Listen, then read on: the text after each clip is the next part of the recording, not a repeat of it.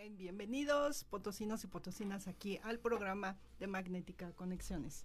Exactamente. Oye, Consuelo, tenemos una, una, semana muy, muy cargada de, de, información. Sí. ¿Verdad? Y empezamos con San Luis Potosí, fíjate que una, una nota local, porque siempre empezamos con notas este, eh, nacionales, de política, pero también sí. esto, pues algo puede tener de político, porque fíjate que, que, no hay fecha para iniciar la, en la Alameda Juan Sarabia. ¿Te acuerdas que hay un proyecto del gobierno del estado? Sí, ya tiene muchos años, ¿no? Y, y, y aparte el actual, que iba a invertir 150 millones de pesos, sí. que iban a mejorar lo, la Alameda, que le iban a poner unos puentes colgantes. Bueno, pues está trabado con el, con el INA, porque parece que, que, no han llegado a un acuerdo, porque también hay mucho, pues mucho desacuerdo. Y había un proyecto anterior que tenía el, el, el gobernador Carreras, sí. que también se me parecía muy padre, porque sí estaba, era un proyecto más este, más específico, más este de, de arreglar la, la Alameda, de un estacionamiento, de hacer este carriles laterales, este ¿cómo se llama? Subterráneos. Sí, pero acuérdate que había muchas protestas en sí. torno a hacer el estacionamiento en aquel ah, tiempo. Exactamente. Ahora, ¿por qué, ¿por qué tanto atraso? Eh? O, o, bueno, hay que darle tiempo a este gobierno, tiene muy poco, apenas van a estrenar, a cumplir un año, ¿no? Bueno, todavía sí, les falta. Pero todavía les falta y dice el secretario, este, reconoció Leticia Vargas, titular de sí. la Secretaría de Desarrollo Urbano y Vivienda y Obras Públicas, uh -huh. quien sostuvo que mantiene un trabajo de conciliación con el Centro Local del Instituto Nacional de Antropología e Historia. La funcionaria gubernamental dijo que si es necesario no se, des, no se descarta uh -huh. modificar el proyecto para iniciar la ejecución de la obra. Fíjate que, los, sí. eh, que la que lo, el proyecto tiene esos puentes que dice pues que no tiene nada que ver con el contexto arquitectónico histórico, arquitectónico de... la Alameda junto con, con las calles pues ya ves que está dentro del centro histórico la Alameda y como que había un había un puente un puente tirante hacia el Museo del Ferrocarril, otro hacia la calle de Negrete y otro hacia la Plaza uh -huh. de, del Carmen. Entonces, pues, pues nada más de imaginarte los puentes, ¿cómo, ¿cómo lo ves tú? Imagínate los puentes, no, no, nada más porque te lo platican, sino imagínate los puentes ya ahí colocados. O sea, como que, como que, como que sí descontextualiza, ¿no? O sea, dices, pues haber. como que tendrían que pedir mucha asesoría con urbanizadores, también es para que, respetar el entorno histórico. Ajá. En fin, son varias cosas, ¿no? Porque acuérdate que por lo de la UNESCO, sí. etcétera, ¿no? Y aparte ya, ya presentaron el proyecto, ya, sí. la, ya está la maqueta, ya se ve un, un este un proyecto más este ya ya se ve como que vamos a hacer esto y vamos a empezar a hacer este pues la calabaza muy bonita no porque esa es, es, la idea del gobierno actual o sea siempre dice vamos a invertir cuántos 150 millones de pesos en esta en esta remodelación de la Alameda pero siempre tiene sus asegúnes no o sea como que yo siento que a veces lo hacen todo mucho a la prisa con tal de tener la el, el pues no sé la el ser el centro la imagen de que estamos trabajando no y, y pienso que a veces en, de repente se, se, se pone de se se pone de, ¿cómo te diré? Se, se pone de, se hacen diferentes, se pone diferente la cosa porque eh, pues no se contextualiza bien, no se, no se señala, no señala quiénes van a participar, cómo. No, pues yo creo que es necesario un poco más de información, de datos que expliquen esta modificación, en qué sentido sería. Estamos hablando de de parte de lo que, bueno, todavía es parte ahí del centro histórico, hay que cuidar mucho, está rodeado de monumentos como el Templo San José, tenemos también ahí la Cineteca, la, la parte que le corresponde al Carmen, creo que hay que ser muy cuidadosos y, y también dar a conocer el proyecto cómo quedaría, o sí. es más, hasta una encuesta se me antojaría ahí que hicieran con, sí, con los el proyecto ya ¿no? lo, y que opinen. Ya presentaron la maqueta, además de los puentes peatonales a desnivel, la regeneración de la Alameda, Juan Saleva considera la instalación de una reja perimetral de forja, regeneración urbana, homologación de andadores peatonales y, re, y reparación y reparación de piezas des, destruidas y recuperación de espacios. Sí. Sin embargo, el proyecto no ha sido autorizado por el INA por algo de ser. Muy bien. ¿Y con quién nos vamos? Pues fíjate que hoy acaba de llegar Ruth. Ruth Ramírez, que está con nosotros ahorita. Hola, hola, hola Ruth. Buenas tardes, ¿cómo están? Hola, Muy bien, Ruth. Hacia, si gustas volcar para, también para nuestros amigos de, de Facebook. ¿Te, te, estás viendo? Sí te ves, Ruth. No, no se ve Ruth, ¿verdad? Te quedaste muy Ahorita nos cambiamos. y ahorita para entrevistar a Ruth. Sí, y ahorita, la, ahorita hacemos un movimiento aquí rápido. Ruth que viene de, de, Comunicación Social de la Secretaría de Cultura, que ha de tener infinidad de, de ¿cómo se llama? De actividades de, y de eventos. Es, el día de eso es una secretaría que siempre está trabajando con sea, cual sea el gobierno que lo maneje. ¿verdad? Así es. Así es. Así es, siempre polifacética. Y también está, aquí también está Guadalupe Almaguer, si ustedes la conocen correcto, vamos a hablar, vamos a hablar con ella. Vamos a hablar sobre su proyecto su proyecto de apoyo a las mujeres. Violeta. Su Brigada Violeta, que es un proyecto muy, muy interesante. Es una estrategia. ¿Eh? una estrategia muy interesante y vamos a profundizar. Ahorita vamos a hablar con Ruth, que acaba de llegar. Muchas gracias. Y estamos, Ruth, bienvenida, ¿cómo estás? Un gusto verte, hace mucho que no coincidíamos. Así ya teníamos ratito que no nos veíamos. Ya nos veíamos, es, un placer tenerte aquí en el programa. Que bueno, pues platícanos, ¿cómo te sientes en esta nueva administración? ¿Qué proyectos tiene la nueva administración de, del señor Ricardo Gallardo Cardona en respecto a la cultura, ¿verdad? En el inicio pues eh, hay muchos comentarios de todos aquellos que pues alguna vez quisieron quedarse y no se quisieron, entonces empiezan los malos comentarios y los buenos comentarios, pero pues en el transcurso del tiempo se va a ver si es bueno o es malo el proyecto, ¿no? Así gobernador. Así es. Bueno, gracias a todos, gracias por el espacio y pues sí, a nombre de la Secretaría de Cultura también les doy este, las gracias por, por esta oportunidad. Y bueno, efectivamente, eh, pues ya estamos ahí despachando en la dirección de prensa de la, de la Secretaría, invitación de la maestra Elizabeth Torres. Ah, eh, pues somos gente nueva que llega a sumar al proyecto del gobernador del estado, Ricardo Gallardo, y bueno, con la encomienda muy importante de trabajar en la descentralización, con la encomienda muy importante de trabajar en la descentralización de la cultura. Eh, se están trabajando varios proyectos al interior del estado. Estamos pues con todo, efectivamente, no para el trabajo. Eh, se está trabajando sobre todo mucho en, en, en, la parte de, de, no recurrir a lo de antes, eh, en lo que tiene que ver con llevar a cabo proyectos que estaban nada más centrados aquí en la capital potosina. Estamos trabajando en todo el estado, eh, está la encomienda por parte del gobernador del estado de trabajar. Ahorita, por ejemplo, traemos un proyecto muy importante a través de la Cineteca Alameda de ir a todos los municipios. Es el proyecto que trae Aldo Patlán, que está encabezando ahí también otra otra propuesta joven eh, que traen muchas ganas de trabajar.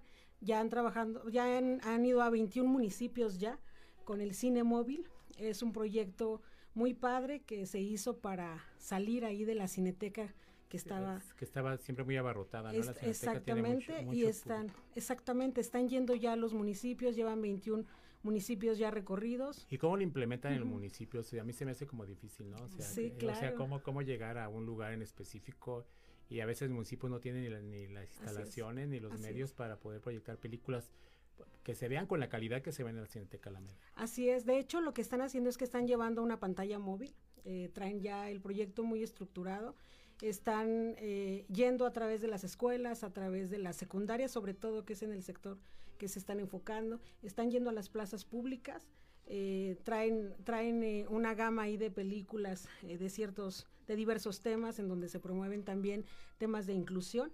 Eh, esto obedece sobre todo a una política de gobierno que tiene que ver con el eh, ayudar un poco al eje estratégico para el área de seguridad, eh, combatir desde la cultura, que es también una de las atribuciones de la Secretaría, de impulsar a los jóvenes, de fortalecerlos, de evitar la vagancia, de evitar la delincuencia, y pues se trabaja mucho en ese sector.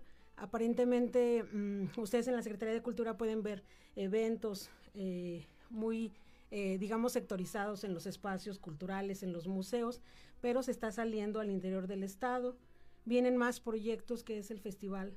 Eh, hablando, llegando a los festivales, o sea, ¿va a haber más festivales o van a recortar algunos, van a cambiar de nombre o este, ya ves que a veces traen este, que este de música barroca, no sé, que, que, que, es muy polémico porque, porque se prestó para darle darle fuego a algunas personas, ¿no? Que de cualquier cosa te agarran y más cuando entra un gobierno, pues lógicamente que Exacto, yo creo que yo creo que el propósito es firme y es es fortalecer la, la cultura, es salir eh, socializarla un poco más, quizá valga la palabra dejar de ser elitistas, sí conservar algunos eventos, pero sí yo creo que tenemos que ir al, al sector y se está yendo al sector más fuerte, que es eh, eh, la ciudadanía más en general. Por eso se está saliendo a los municipios.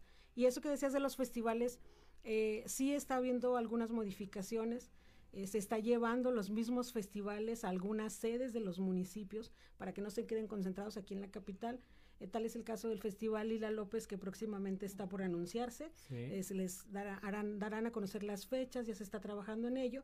Y ahora, a diferencia de otros años, por primera vez después de dos años de pandemia consecutivos, se sale otra vez eh, de manera presencial a este festival y bueno, se van a llevar ahí a los municipios espectáculos de danza para acercarlos a este tipo también de, de, pues de, expresión cultural. Exactamente. Fíjate que yo a través de todo el tiempo que tengo en esto y que, que trabajo en cultura, en lo que es la cultura, lo que es la política y todo esto, yo siempre he dicho y escucho siempre cuando llega un gobierno que le vamos a dar preferencia a los jóvenes, a los pobres, ¿sí? Y que los museos van a estar abiertos para todos. Y los museos en primer lugar empiezan con unas tarifas de entrada muy caras, porque cuesta mantenerlos y cuesta muchas cosas. Entonces se pierde el acceso y luego tiene un día un día libre a la semana, ¿no? Así es, el domingo. Hay un día de Entonces como que no basta ese día libre y luego al ratito empiezan a llenarse los los eventos y tú vas y te encuentras y empiezas a saludar a todo el mundo y dices, bueno, esta es la misma gente de siempre.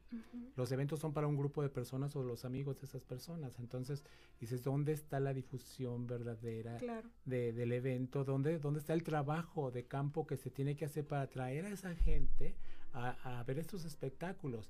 no llenarme, necesito, el requisito es llenar mi nómina y ganar este, o sea, cumplir, ¿sí? Como yo como funcionario de público y más de la Secretaría de Cultura, y lléname el lugar, no sé si invitas a tus primas, a tus tías, pero ese público ya está cautivo. Lo que trata es de, llevar y, que la cultura trascienda. Claro, efectivamente lo has dicho bien. Eso es en lo que estamos trabajando en esta administración. Y bueno, eh, la maestra Elizabeth Torres Méndez tiene muy clara esta esta situación que tú comentas precisamente de expandir la cultura, de abrirla. Y bueno, yo creo que tenemos muchos pendientes, tenemos muchos retos. Sí, y, y, se está trabajando. Es, es una secretaría efectivamente muy activa y pues no, no hay, no hay fin, ¿verdad? Sí, o sea, sí, o sea, el, trabajo siempre ahí, ahí es donde más se trabaja, ¿no? La cultura. bueno, en todos lados, pero es donde más se fija, como que es la cara de los gobiernos, la cultura y, las, y, las, y las, las, labores que se hacen dentro de la política, lógicamente, lo, que es lo, social. ¿Y qué más tiene la, Secretaría de Cultura? Sí, eh, mira, eh, hay, agenda eh, muy, este, muy vasta. Yo lo que los invitaría es a, seguirnos en nuestras redes sociales de la Secretaría de Cultura. por ahí se está compartiendo un un enlace, un flyer para que la gente pueda acceder a él y sobre todo se pueda conocer más a fondo de todas las actividades que hay e inscribirse incluso para tener la agenda del día. Ustedes saben que con las nuevas tecnologías también está cambiando este tipo de, difusión, entonces eh, yo los invitaría al público en general a que... Usted aguántenos, regresamos después del corte, no se vaya, seguimos en Conexiones aquí en Magnética 101.3 FM.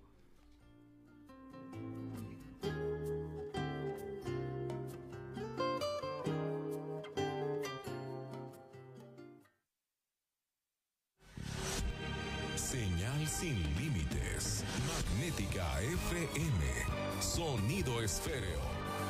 Magnética FM 101.3. Señal sin límites.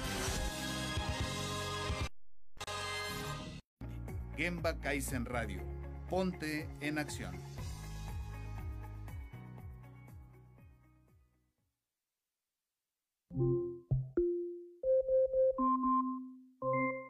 ¿Quieres escuchar en tu celular o dispositivo fijo o móvil a Magnética FM? Solo pide a Alexa, Alexa quiero escuchar Magnética FM. Fácil. Los mejores especialistas para el cuidado de tu salud comparten sus experiencias en Top Médico MX. Top Médico MX. Acompáñanos todos los miércoles de 7 a 8 de la noche por Magnética FM. Tu salud siempre en las mejores manos. Top Médico MX. Ya estamos de vuelta en Conexiones. Comunícate con nosotros al 444-128-8384, línea directa a cabina.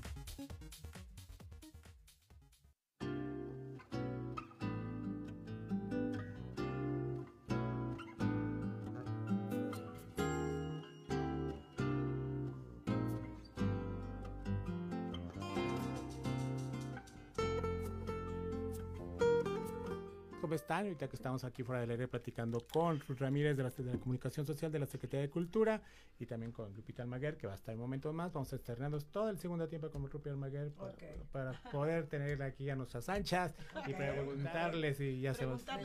Todo, todo, todo, todo. Y estamos aquí. Oye, Ruth, y estamos hablando de cultura y estamos hablando de la cultura es emociones, arte, ¿sí? Es trascender. Eh, y, eso habla también de las personas que están al frente de, ellas. Ahorita, ¿qué es lo que más se puede destacar de lo que llevan? ¿Cuánto llevan? Ya hay casi un año. Así es. ¿Qué es, qué es lo que podemos decir nosotros?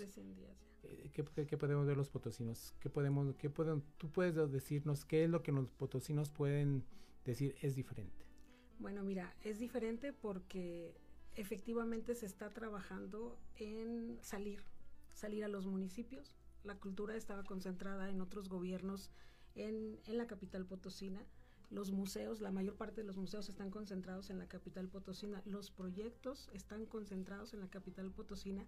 Y yo creo que eso es lo que hay que destacar eh, de, la, de la política actual, de la visión que se trae ahorita, de salir, salir hacia el exterior, eh, hacia el interior del Estado, perdón, eh, se están trabajando muchas, por muchas aristas, ¿no? El sector netamente cultural, netamente que trabajaba ya anteriormente en la cultura y no, no fortalecerlo un poco más, no se está desechando del todo.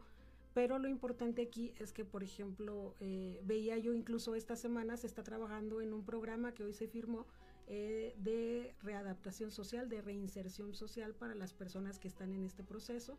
Se firmó un convenio el día de, el día de hoy con la Secretaría eh, con, con, el CEPERESO. Eh, se donaron algunos cuadros eh, de lo que antes era la antigua penitenciaría y en el Centro de las Artes.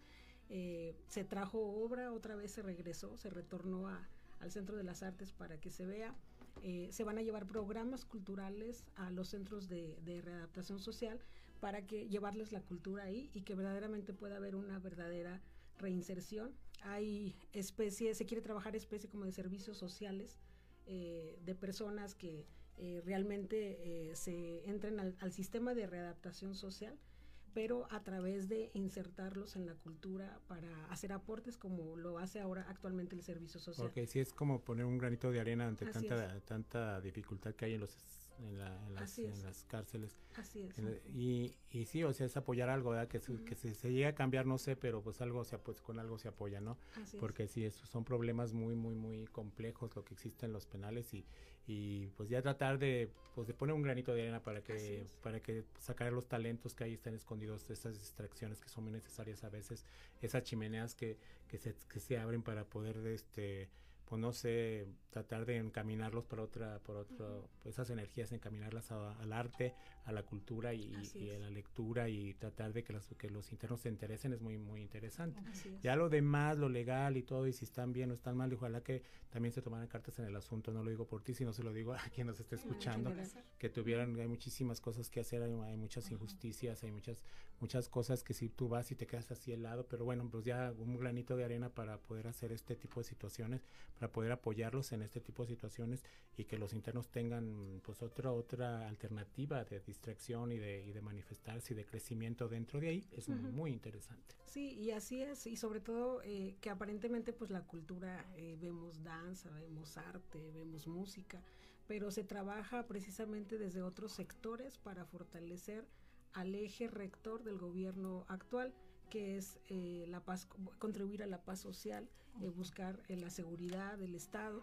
Y bueno, como pueden ver, o sea, platico esto porque yo creo que es uno de los temas más importantes a la, a, para la reflexión de que a lo mejor esto se ve lo bonito, pero también se está reforzando desde otro tipo de programas, sí. ¿no? Este es otro eje, otra vertiente eh, que se trabaja también como en la complemento de, de, de, otros programas que Así se van a llevar a cabo. Así es, están trabajando también programas de inclusión. Este mes tenemos el mes de la diversidad, estamos celebrando ese mes.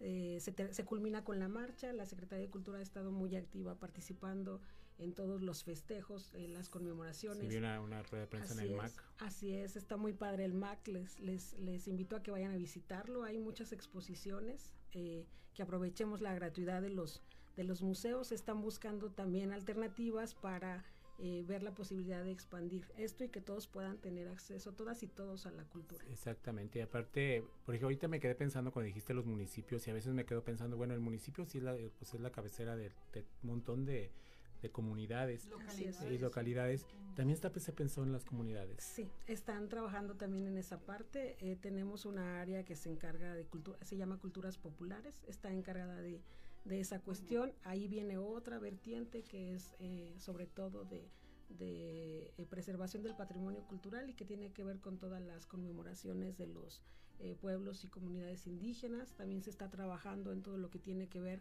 con el Festival de las Huastecas, que próximamente eh, la maestra Elizabeth espero que pueda tener la oportunidad de venir a platicarles.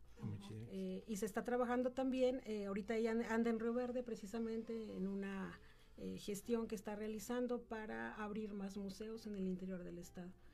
hay algunas pláticas ahí en Río Verde, en Cedral. No quisiera adelantarles mucho porque son proyectos que ella está concretando precisamente. Y, los artistas, porque vamos a, vamos a hablar de artistas, son esas pachangonas como el como en fundadores que llegan, todos esos grupos tipo feria, van a estar o son artistas también de, otra, de otro tipo de, de modalidad también, o sea, más cultural, o sea, eh, grupos regionales, este, sinfónicas, todo eso va a participar. Sí, mira, yo creo que la cultura vamos a entenderla como un todo. Sí, es un todo, la cultura es un todo. Y precisamente, eh, pues esa parte eh, estamos trabajando mucho en eso. Yo creo que sí vamos a, estamos abarcando. Sí, o sea, yo no estoy en contra, no estoy en contra de que vayan, porque se divierte muchísimo la gente, pero también necesita también de que es algo muy popular y, y, está bien, pero también un granito de que le deje algo de que existe otro, otro tipo de manifestaciones que también puede gustar. Así es, y sobre todo que tienen que ver con la tradición, claro, con todo. Ok, pues bueno, nosotros, no, estamos aquí todavía, eh, tenemos un poquito más de tiempo aquí en el este, todavía seguimos con ella, vamos a terminar el, cuarto con ella y ahorita tenemos, tenemos un enlace. Ya tiene un enlace, ¿verdad? Tienes un enlace en ese momento. Bueno, pues ahorita, en un ratitito más, este, bueno, continuamos nosotros, ella mientras ella ya terminó con, terminamos con pues yo hubiera querido platicar más contigo, Ruth. Lo que Te faltaba mucho, nos faltaban muchas cosas que preguntarte. Lo que necesites. Ruth este, Ramírez, ahí, muchísimas gracias por habernos estado con nosotros. Muchas gracias. Gracias por estar. Ya sabemos que tú estás una mujer muy, muy ocupada y más sobre todo en este tipo y también una señorita Almaguer también es muy ocupada también. Es una mujer muy ocupada. Claro, venimos a sumar y a trabajar. A sumar y trabajar, qué padre. Es por el bien de, del Estado. Pues Ruth, muchísimas gracias. Que no sea la primera, que sea la primera de muchísimas veces que nos acompañes y podemos hablar de muchísimos más proyectos de ya cuando estén ustedes, pero ya con la ahora sí con los pelos de la burra en la mano nos vengan y nos platiquen todo lo que debe hacer. Muchísimas gracias. Muchas gracias y bueno, gracias a todos y los invita, a todas y todos y les los invitamos a pues consultar. gracias por haber estado con nosotros. Ruth ya se marcha un poquito, pero nosotros aquí estamos, seguimos en cabina con Lupita Almaguer. Ya ves, Lupita, tengo más tiempo para platicar contigo. no hay problema. Aguanto. Aguante, dice Lupita. Yo lo que vine también, yo estoy, estoy en este, en este trabajo. Decía, fíjate que arranca la brigada Violeta Estrategia que atiende lineamientos, lineamientos. Gobierno municipal reafirma su compromiso de cero tolerancia a la violencia contra las mujeres, con el compromiso del presidente municipal de San Luis Potosí, maestro Enrique Galindo Ceballos, de cero tolerancia a la violencia contra las mujeres. El gobierno de la capital, a través de la instancia de las mujeres, dio arranque a mi brigada violeta, una estrategia enfocada en la prevención de la, de las violencia, de la violencia en todos los espacios, el, el fortalecimiento de los liderazgos de las mujeres y su desarrollo personal y el de su comunidad. Así es estrategias además atiende los lineamientos de la Declaratoria de Violencia de Género con la que cuenta la capital del desde el 2007, desde entonces 2017, desde entonces ningún gobierno había implementado políticas públicas integrales para prevenir, atender, sancionar y erradicar la violencia, violencia contra las mujeres, adolescentes y niñas en San Luis Potosí. Este es un tema de verdad, pero súper complejo, con muchas aristas con muchas situaciones que no nomás es decir porque queremos o porque lo implementamos se va a terminar. Es, un es un es un es algo que es educativo, ¿sí? Es algo de que, hay que valorarse desde la familia. ¿Sí? Sí. sí no, no, no nomás es decir, quiero erradicar la violencia contra las mujeres. Es un proyecto que ustedes están apoyando, ¿verdad? Te explico. Primero, gracias por, la, por el espacio. Es muy importante que la sociedad conozca qué significa eh, la estrategia de mi Brigada Violeta. Quiero empezar diciéndote que San Luis Potosí está declarada junto con otros seis eh, eh, municipios la alerta de violencia de género declarada en junio del 2017. nosotros, yo quisiera dejar de lado el asunto de lo que nos dejaron, de lo que no hicieron y asumir la responsabilidad de estar en el gobierno acompañando al maestro Galindo en un área tan complicada como tú dices, que es la instancia de las mujeres. Eh, una de las responsabilidades, aunque la instancia de las mujeres tiene otras responsabilidades, eh, implementamos es, la estrategia de mi brigada Violeta, Juan Carlos Consuelo, es una estrategia creada y diseñada desde la instancia de las mujeres, conociendo la problemática de, de la ciudad de San Luis Potosí, partiendo de, una, de un mapeo que tiene la Secretaría de Seguridad del gobierno municipal llamado eh, las zonas de calor. Las zonas de calor son estas colonias en donde hay más incidencia del delito y por supuesto este delito incluye acoso callejero, violencia familiar y todo lo que viven las mujeres dentro y fuera de casa. Esta eh, estrategia, mi Brigada Violeta, tiene, contiene y contiene los lineamientos de la alerta de violencia de género. Eso es mucho, muy importante. Eh, los lineamientos no los pone Guadalupe Almaguer, sino los pone la Secretaría de Gobernación a través de CONAVIM. Hizo una serie de lineamientos que los, con los municipios y el gobierno del Estado debieron implementar desde el 2017. Eh, lo estamos implementando eh, desde el gobierno municipal, aunque arrancamos hace tres semanas, aproximadamente dos semanas, quiero decirles que ya eh, nosotras habíamos arrancado hacía dos meses y medio, porque es, es una organización compleja. Aunque está en las colonias, estamos con las colonias, es una brigada, dice una compañera, la licenciada Gaby, de, jurídico de, mi, de, mi, de la instancia de las mujeres, es como, y, y, me parece que está bien explicarla así, es como estos comités que se hacen, eh, por ejemplo, en las de emergencia, que se hacen en la Ciudad de México cuando hay una alerta sísmica. Ya toda la gente sabe lo que tiene que hacer. Bueno, eh, parte de la, de, la, de la estrategia de mi Brigada Violeta es que... Lupita, te interrumpo. Vamos a un corte y regresamos con este interesante tema aquí con Lupita Almaguer. Sí, claro que sí. No se vayan. Amigos de, de Facebook, seguimos con ustedes.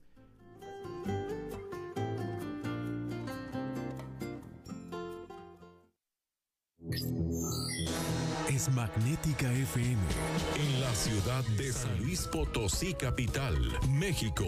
Transmite Magnética FM XHAWD 101.3 MHz, 5000 watts de potencia con estudios y planta transmisora en Loma Blanca 198 Colonia Loma Dorada, código postal 78215.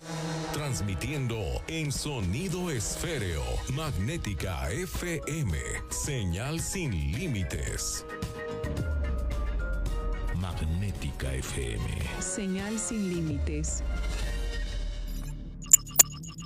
Faragaos, la marca líder en pararrayos, acoplamiento a tierra, protección catódica y calidad de la energía. Da la hora, la temperatura y la humedad. Es la hora 18:32 minutos. La temperatura 22 grados 7 décimas. La humedad 33%.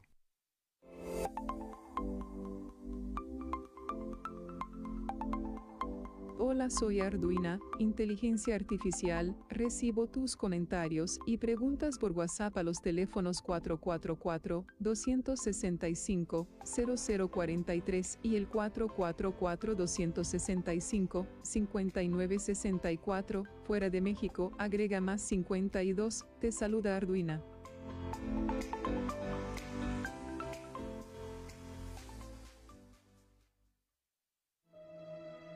Todo el país estamos transformando el territorio.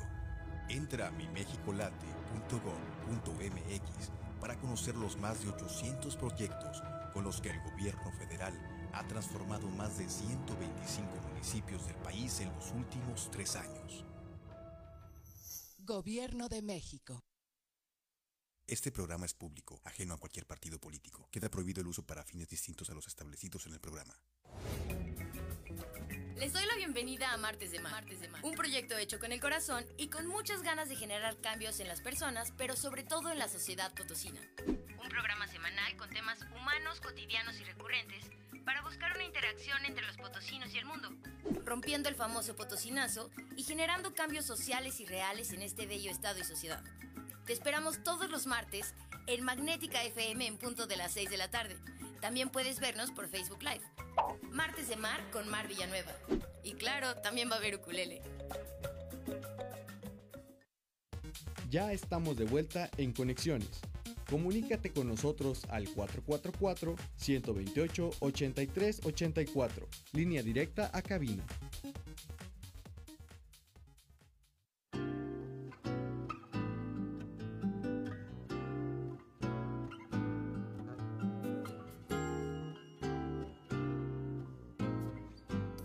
Regreso aquí en Conexión. Estás con Lipita Almaguer platicando fuera del aire con un tema muy interesante que es la violencia de, las mujeres y su proyecto de mi Brigada Violeta, en el cual lo está implementando el municipio de la capital.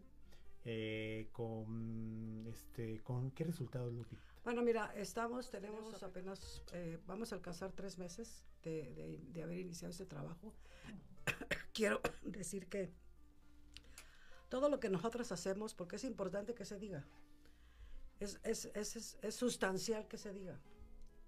Todo lo que hemos hecho desde el inicio de esta administración con el maestro Enrique Galindo tiene todo el respaldo del presidente municipal y eso facilita mucho las cosas.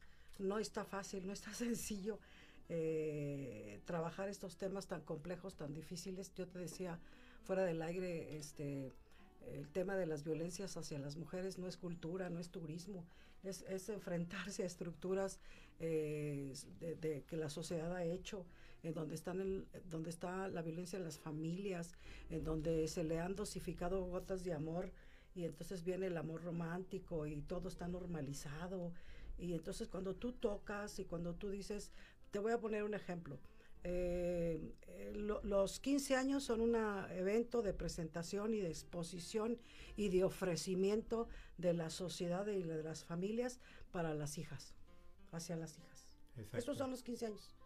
Entonces eso molesta, Molesta porque estás tocando estructuras sociales eh, valóricas que tienen que ver con decir, es que le voy a hacer los 15 años a mi hija, qué bonito esto. Bueno, es nada más avisar que es una, es una fiesta eh, de ofrecimiento de las mujeres. ¿eh?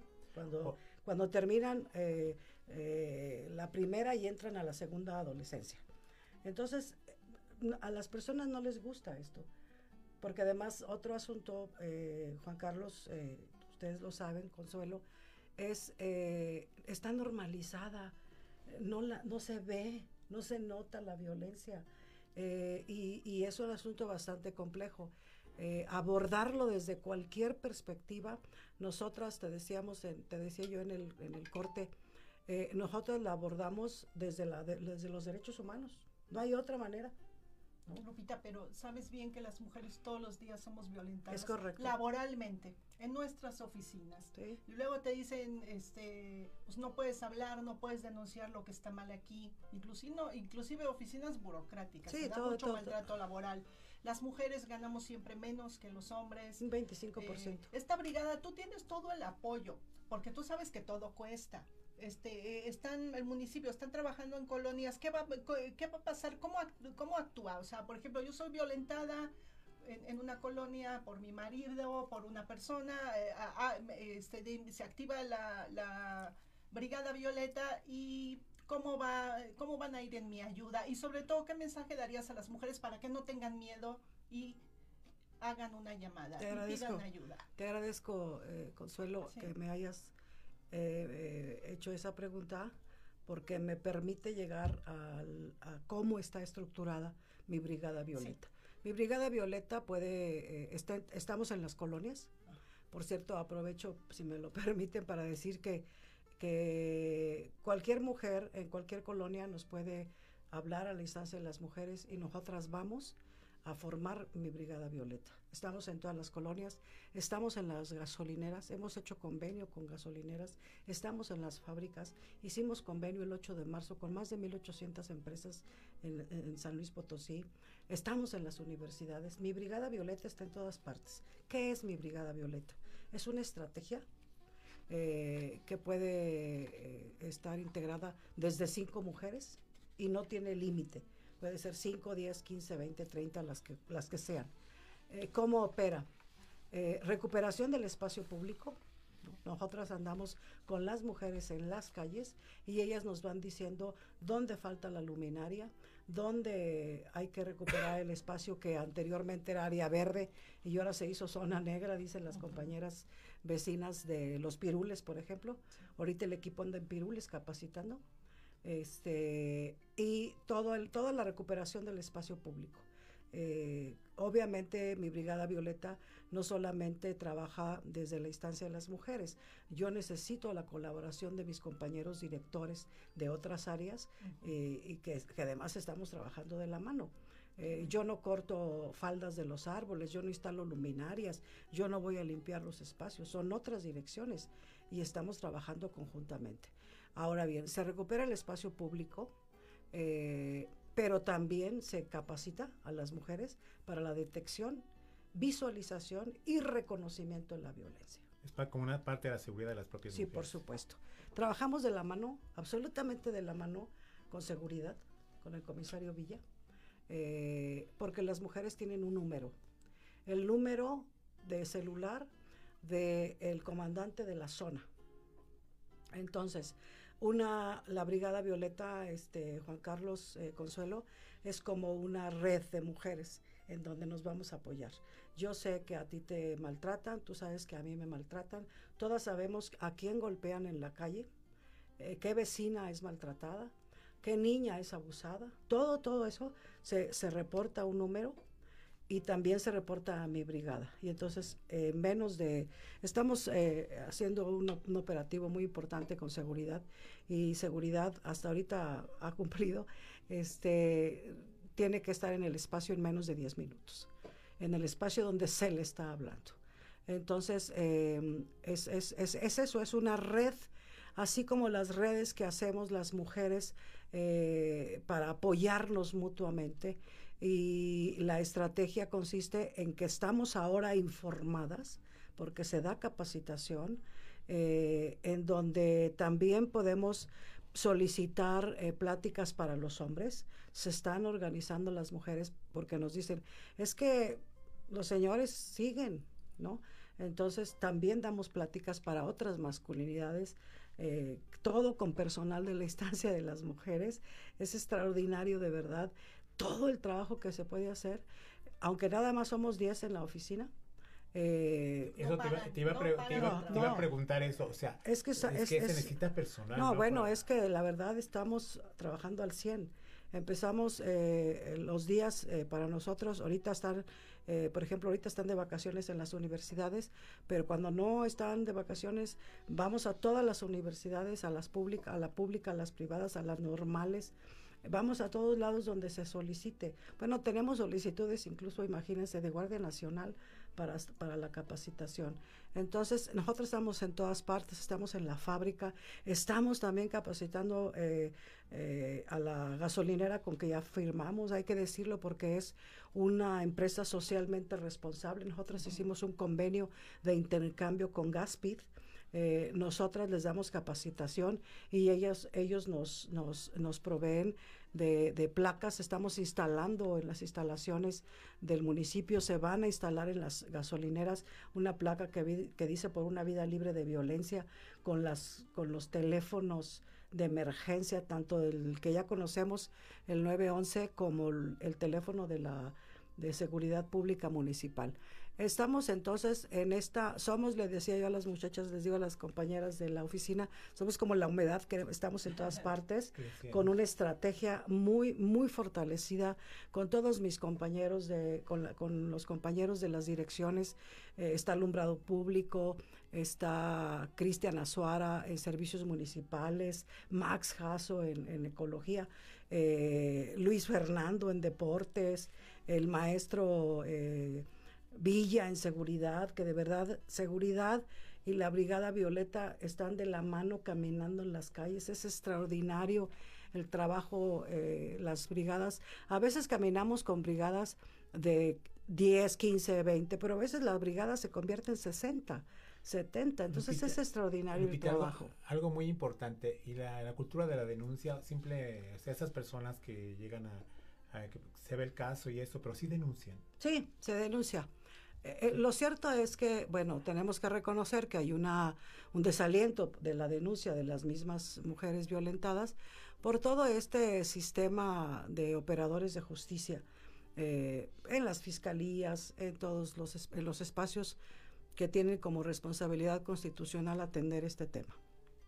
Sin embargo, hemos tenido también eh, ya en esta administración reuniones con el fiscal eh, para trabajar todos estos asuntos, porque no es un asunto solamente de la instancia de las mujeres, y entonces está haciendo parte de la de la información que nosotras incluimos y que repartimos está el teléfono de la Fiscalía Especializada. Porque esa es parte, es la columna vertebral sí, de, un, sí, sí, sí, sí, de un programa de este tipo. Nosotros nos enfocamos, eh, Consuelo, eh, Juan Carlos, ¿qué es lo que le corresponde al municipio? Prevención y atención. La el municipio no sanciona. Ni, y, la otra palabra eh, aspiracionista de la erradicación bueno, es, será entonces responsabilidad de todos y de todas. Eh, sin embargo, nosotros estamos haciendo lo que nos corresponde. Prevención y, y, atención. Si una sociedad previene, si una sociedad eh, focaliza, eh, visualiza, reconoce que hay violencia, porque yo les quiero decir una cosa, hay familias en donde el padre y la madre y toda la familia sigue permitiendo, es, es impresionante lo que les digo, pero esa es la realidad, que el hijo golpea a la hermana. Y no hay sanción y no hay ni llamada a la atención a la, novia. Hay, estamos también, vamos a, estar trabajando un, proyecto muy importante que tenemos este, ese lo, lo, vamos a hacer de la mano con el, con el DIF municipal, ah, con, con, Jessica Albarrán y, Estela Arriaga. Todo lo que tiene que ver con el tema dificilísimo, Juan Carlos Consuelo, de la eh, violencia en el noviazgo. Porque ese es un tema verdaderamente grave también. Y aparte es, o sea, es un tema de los más importantes, pues, sobre, es el inicio de una relación de pareja. Sí, es correcto. Es el respeto, es el, enseñarse a respetar tanto a la mujer como el hombre también tiene esa cultura del respeto hacia la mujer. Es correcto. Y entonces nosotros continuamos con este interesante tema, regresamos después de un corte aquí en Magnética 101.3, Conexiones con Juan Carlos Oliva, y acompaña como siempre con Solo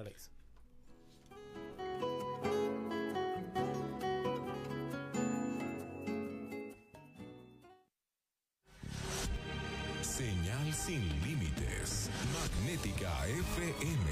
Sonido esféreo. Magnética FM 101.3. Señal sin límites. Faragaos, la marca líder en pararrayos, acoplamiento a tierra, protección catódica y calidad de la energía. Da la hora, la temperatura y la humedad. Es la hora 18, 46 minutos. La temperatura 22 grados, 7 décimas. La humedad 33%. Magnética FM en tu celular y en el mundo. www.magneticafm.com.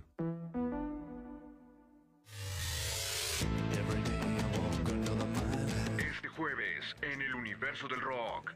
Toda la esencia del rock gótico con lo mejor de Human Drama por Magnética 101.3 FM. Recuerda seguirnos también por Facebook Live. Human Drama en el universo del rock.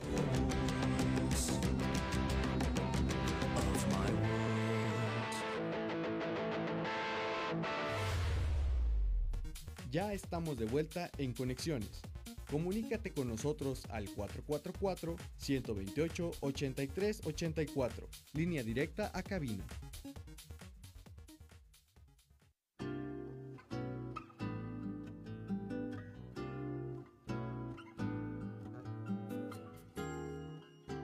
regresamos aquí a Conexión a Magnética, a su programa Conexiones.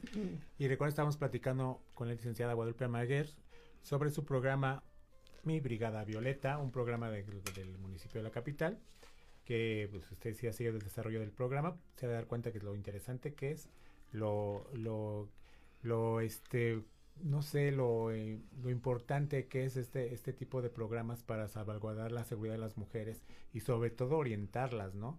Y apoyarlas en sus colonias y en todo lo que en todo lo que respecta hasta, hasta de forma legal también se, se, está sí damos asesoría en la instancia de las mujeres también damos asesoría para que las mujeres sepan qué hacer eh, en distintos eh, temas de, las violencias que viven entonces la brigada violeta es una estrategia eh, estamos recién a tres meses apenas de arrancarla estamos en las colonias estamos en donde quiera que nos, que nos hablen. Yo, si ustedes me lo permiten, el teléfono de la oficina es con 41 39 0721. Eh, pueden hablar ahí de cualquier colonia, de cualquier espacio, eh, no importa en dónde estén. Eh, y nosotras eh, hablamos con, con, e, con las personas, nos ponemos de acuerdo y vamos.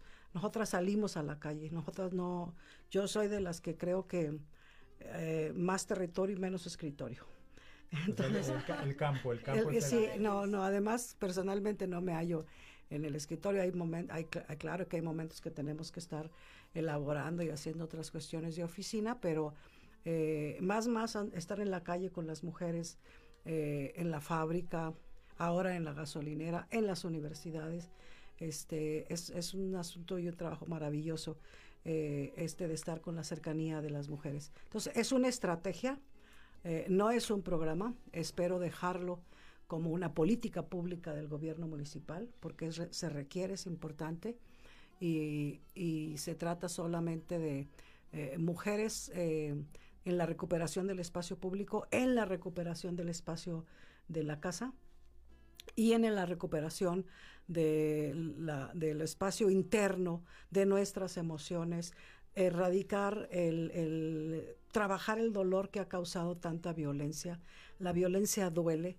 Eh, decía hace unos años en el IMES, eh, se trabajaba un, un, programa, ese sí que se llamaba No solamente los golpes duelen, duele toda la violencia.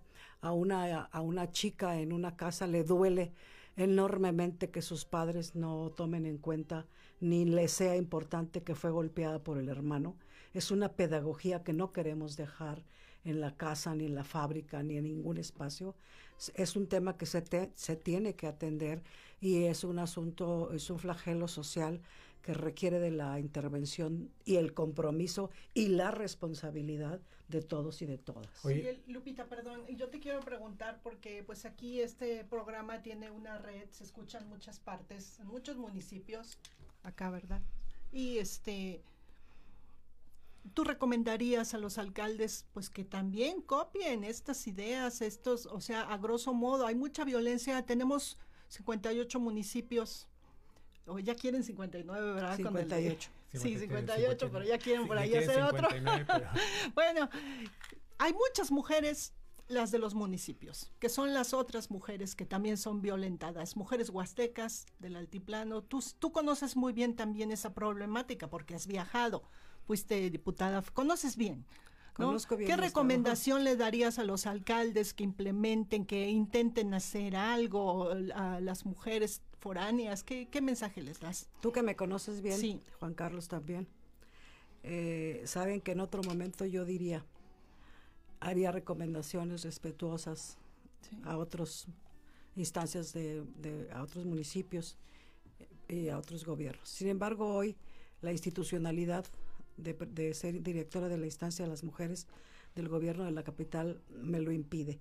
Ah. Yo eh, me concentro en mi espacio, que es San Luis Potosí Capital, eh, y todo el trabajo y la responsabilidad que corresponde a otros, a otros eh, municipios, al mismo gobierno del Estado, será responsabilidad de, de cada funcionaria y cada funcionario.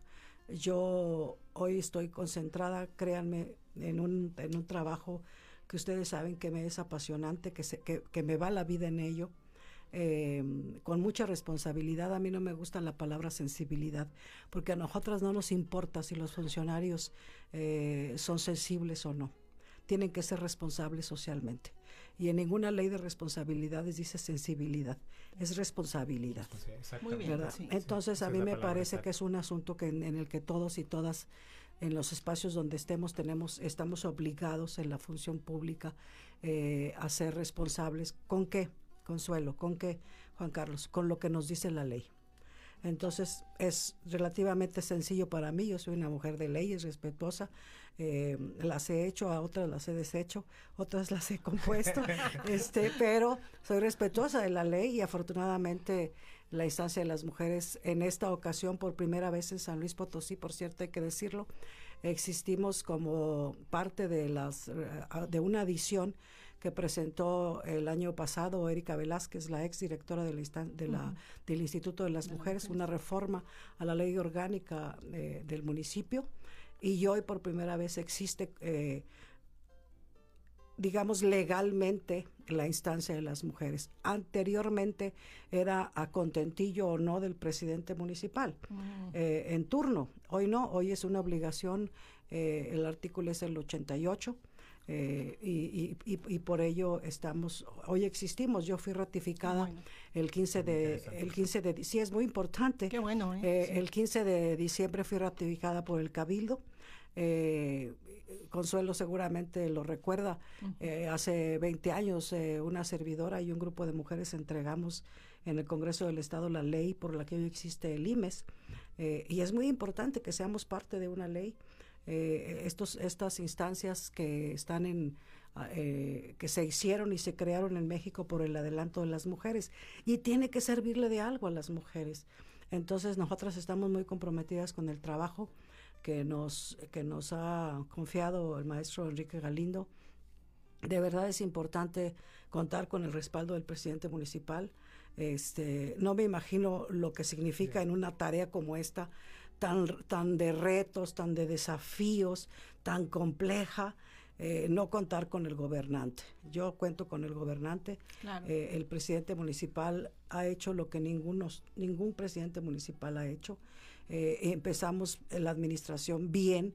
Con, con, la, con, el, con asumir la responsabilidad de la disculpa pública hacia víctimas. hoy las dos, los dos agresores de la pasada administración están vinculados a proceso. Eh, estamos trabajando en la instancia de las mujeres, de verdad, este, ampliamos el horario. Anteriormente estaba, eh, decía que de 8 a 3 de la tarde, hoy estamos de 8 a 7 de la noche. Eh, entonces, sí, sí, sí, sí. Y no se pudo hasta las 8 porque la Alameda está complicada. Y mis compañeras, dos de mis compañeras me pidieron que, que no era posible transitar. ¿no? las mujeres y luego Así es, nosotros, nosotros tenemos que respetar eso. Entonces es un trabajo muy importante, de verdad, créanmelo, de mucha pasión. Eh, de, pasión con razonamiento, no pasión de... Más por pasión por hacer las no, cosas. no, exactamente, no. Pasión con razonamiento, con reflexión, con la ley en la mano y con toda la responsabilidad que nos ha atravesado nuestras, nuestra vida eh, dedicada a este tema tan importante en la vida de las mujeres, niñas y adolescentes en San Luis Potosí. Oye, excelente, excelente labor y aparte yo quisiera saber, por ejemplo, este corto tiempo que tú tienes en este, o sea, lo que lleva la administración, bueno, tú ya, tu carrera ya todos la sabemos, ¿verdad? Eso, es, Ya te dije que lo hicieras con ah, no, es cierto. No me refiero ahorita, nomás vamos, a, no, vamos a poner... De ninguna manera. Eh, eh, de hoy te quiero das cuenta. Ah, no, no es cierto, no es cierto. Oye, no, pero por ejemplo, ¿cuáles, ¿cuáles son los casos que más ustedes detectan? Por ejemplo, en la universidad. ¿Qué es lo que más se quejan las chicas? ¿Qué es lo que más son de acosos o es? Es correcto. Eh, o sea, el acoso y el hostigamiento sexual en las universidades. Nosotros estamos llevando una, una, bitácora, Juan Carlos, que también es un tema muy interesante, porque lo que tú preguntas es, es sujeta de, es un tema sujeta de estudio de análisis. ¿Qué tipo de violencia se viven en San Luis Potosí? Bueno, si estás en las universidades, el acoso y el hostigamiento eh, sexual. Este, si estás en la calle, el acoso callejero. Si estás en la fábrica, todas las desigualdades que nos ponía, ah, que nos comentaba hace un rato Consuelo. Eh, el, acoso también en las fábricas. Eh, el, salario desigual, las condiciones de trabajo no son las mismas. Nosotros estamos trabajando, por ejemplo, con las fábricas de, decirle a, los, a, las, a las empresas, a los de recursos humanos. La trabajadora te debe de importar desde que sale de su casa a las 5 de la mañana o 4 hasta que llega al, que llega al trabajo, aquí en las, en las horas de trabajo y cuando sale. Eh, quiénes son los choferes que las están llevando, quiénes son las personas, o sea, todo esto eh, tiene que ver con todo el proceso de seguridad, no la seguridad de, laboral eh, no es cuando entras a la fábrica y cuando sales. Y no es el traslado. Claro. Desde, que tomas el camión de la empresa. De la empresa. hasta que sales entonces, ¿qué están haciendo las empresas, eh, Juan Carlos Consuelo? Eh, capacitando y certificando a sus choferes. Eso es mucho, muy, importante, la verdad. Porque se dan casos muy, muy No, bueno, ya sabemos en San Luis Potosí, ¿no? Entonces, bueno, este, no hay espacio en donde, como yo les comentaba hace en el inicio, no hay espacio en donde no sea violentadas las mujeres. ¿Por qué? Porque las mujeres estamos en todas partes. ¿Por qué? Pues porque somos una sociedad machista, patriarcal, en donde no las mujeres no las mujeres no educamos a los hijos en el machismo. Las mujeres somos producto de una sociedad igualmente violenta y hemos educado con todo lo que hay a nuestro alrededor, con todo lo que se nos ha introyectado también desde la niñez, desde la infancia. Este, les decía yo hace un rato y hay que reiterarlo, somos hijas e hijos de la violencia pero en algún momento hay que sentarse y reflexionar y no permitir de ninguna manera que las vidas de las jóvenes y los jóvenes vayan a ser así de violentos. Tenemos que reflexionar qué estamos permitiéndole al niño por ser niño y a la niña por ser niña.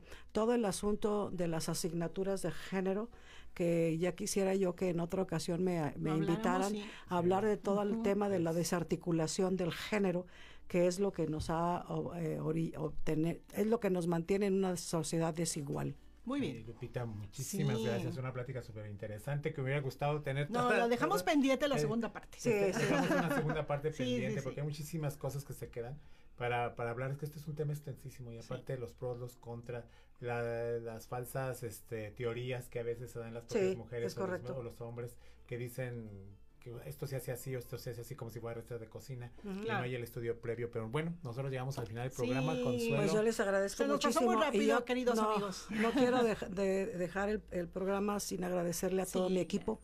Está trabajando. Saludos a tu equipo. Sí, la ¿eh? verdad es que mi equipo es un súper equipo.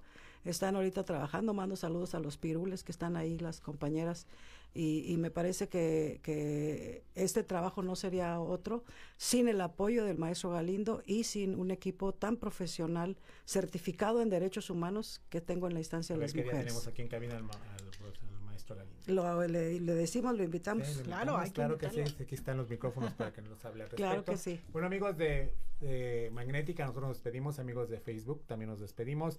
Recuerden, nosotros vemos aquí el próximo viernes. Soy Juan Carlos Oliva. Como siempre, me acompaña Consuelo Araiza. Nos vemos hasta la próxima.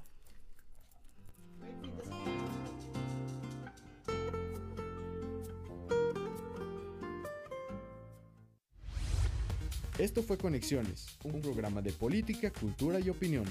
Escúchanos en nuestra próxima emisión, viernes de 6 a 7 de la tarde.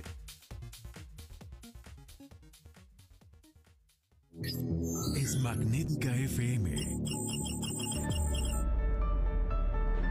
En la ciudad de San Luis Potosí, capital, México, transmite Magnética FM XHAWD 101.3 MHz, 5000 watts de